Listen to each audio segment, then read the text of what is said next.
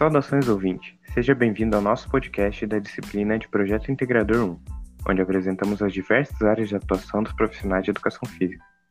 Meu nome é Alex. E eu sou Eduardo. E nós somos estudantes do curso de Bacharelado em Educação Física pela UTFPR. Então, neste episódio, nós iremos apresentar a área da fisiologia, uma das mais conhecidas e restritas áreas da educação física. Então, fica ligado.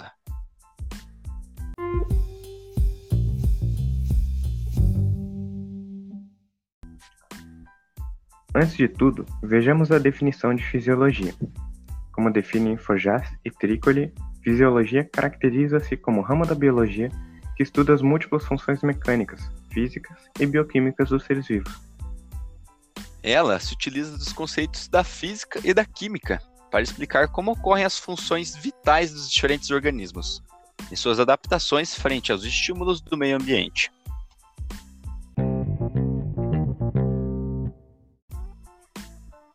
Nossa entrevista foi realizada com o fisiologista Rafael Lima, que é daqui de Curitiba mesmo, formado em Educação Física pela UFPR em 2007. Tem pós-graduações em Biomecânica e em Fisiologia do Exercício, e atualmente está terminando seu mestrado. Ele já trabalhou no Curitiba Futebol Clube e atualmente é coordenador científico na Brasil Surf, além de ter sua própria clínica de Fisiologia do Exercício e ser professor de pós-graduação na Integrar.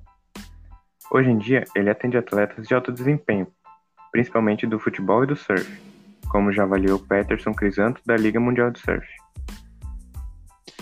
A nossa primeira pergunta para Rafael foi em relação a como o profissional desempenha a sua ocupação no dia a dia. E ele respondeu que depende da área dentro da própria fisiologia. Mas, em geral, a fisiologia tem diversos fatores, como avaliação, direcionamento dos treinos, e controle da carga dos treinos, manejo, distribuição e avaliação, assim como estar sempre mensurando os desempenhos para prevenir quedas de rendimento e prescrever treinamentos usando métricas e protocolos adequados para a necessidade do atleta.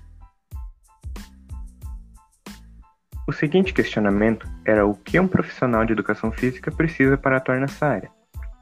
Ele ressaltou a necessidade de estudar áreas como bioquímica, fisiologias humana e do exercício e biomecânica, além de ser uma pessoa responsável e curiosa, que gosta de ler artigos, lidar com dados e tecnologia para explicar variáveis de treino, e também está disposto a comprar equipamentos para conduzir avaliações de qualidade. Perguntamos como e por que ele escolheu essa área. E o Rafael nos disse que desde o primeiro dia de aula na faculdade ele já tinha convicção de que era isso que ele queria, pois sempre entendeu que a fisiologia estuda função gostaria de entender os mecanismos para o ajudar a atender as pessoas. O que ele afirma que tem se provado cada vez mais através dos estudos da fisiologia do exercício e da cinesiologia, solucionar problemas, entender fenômenos, sejam esportivos ou de uma simples prática de exercício. Por isso escolheu uma área bastante restrita. E hoje é muito feliz. Quanto aos locais na cidade e no país para atuar nessa área, ele apontou que muitos clubes precisam de fisiologistas, mas lembrou que a fisiologia do exercício não é apenas para atletas de alto desempenho, mas também para atletas recreacionais, não profissionais e não atletas. Serve para pessoas sedentárias e pessoas enfermas, que usando tecnologias pode-se ter uma melhor prescrição e melhorar o processo de reabilitação delas. Inquirimos-lhe sobre a diferença entre um fisiologista e um preparador físico. Ele acabou nos dizendo que o preparador físico é quem cuida do treino em si, do ato do exercício que usando métricas e com sua criatividade vai desenvolver o trabalho. É aquele cara do campo mesmo. Transforma métricas em prescrição. Isso é o que um fisiologista também faz quando tem sua própria clínica particular, como o Rafael, que disse gostar muito de avaliar, prescrever e ver os ganhos. Entre as dificuldades que ele encontrou para atuar nessa área, ele destacou a restrição desse campo de atuação, além da dificuldade em deter o suporte para ter os equipamentos para as avaliações fisiológicas, que vão muito além das avaliações de academia. Ele também lembrou a questão da vaidade, em que muitas vezes as pessoas, e principalmente os profissionais da área, não ouvem o fisiologista, negligenciando a avaliação e prescrevendo treinamentos baseados no achismo. Para ele, a avaliação física tem de ser vista como uma ferramenta preditora do estado real do seu cliente, paciente ou atleta Outro assunto abordado foram os riscos da prática da atividade física sem antes uma avaliação. Nesse contexto, nosso entrevistado salientou os desequilíbrios musculares, padrões alterados de movimento, déficits de força e outras alterações de mobilidade, musculaturas inibidas, encurtadas, diferença de pressão, comprimento, além do desconhecimento do real condicionamento aeróbio da pessoa, a colocando para fazer um trabalho além da e complicando situações de dor. Ele disse ter atendido pessoas que tiveram Covid e é muito difícil prescrever um trabalho adequado a elas, porque não há um parâmetro e que sem uma avaliação, seja funcional, com tecnologias ou até mesmo outros parâmetros, não é possível identificar essas alterações.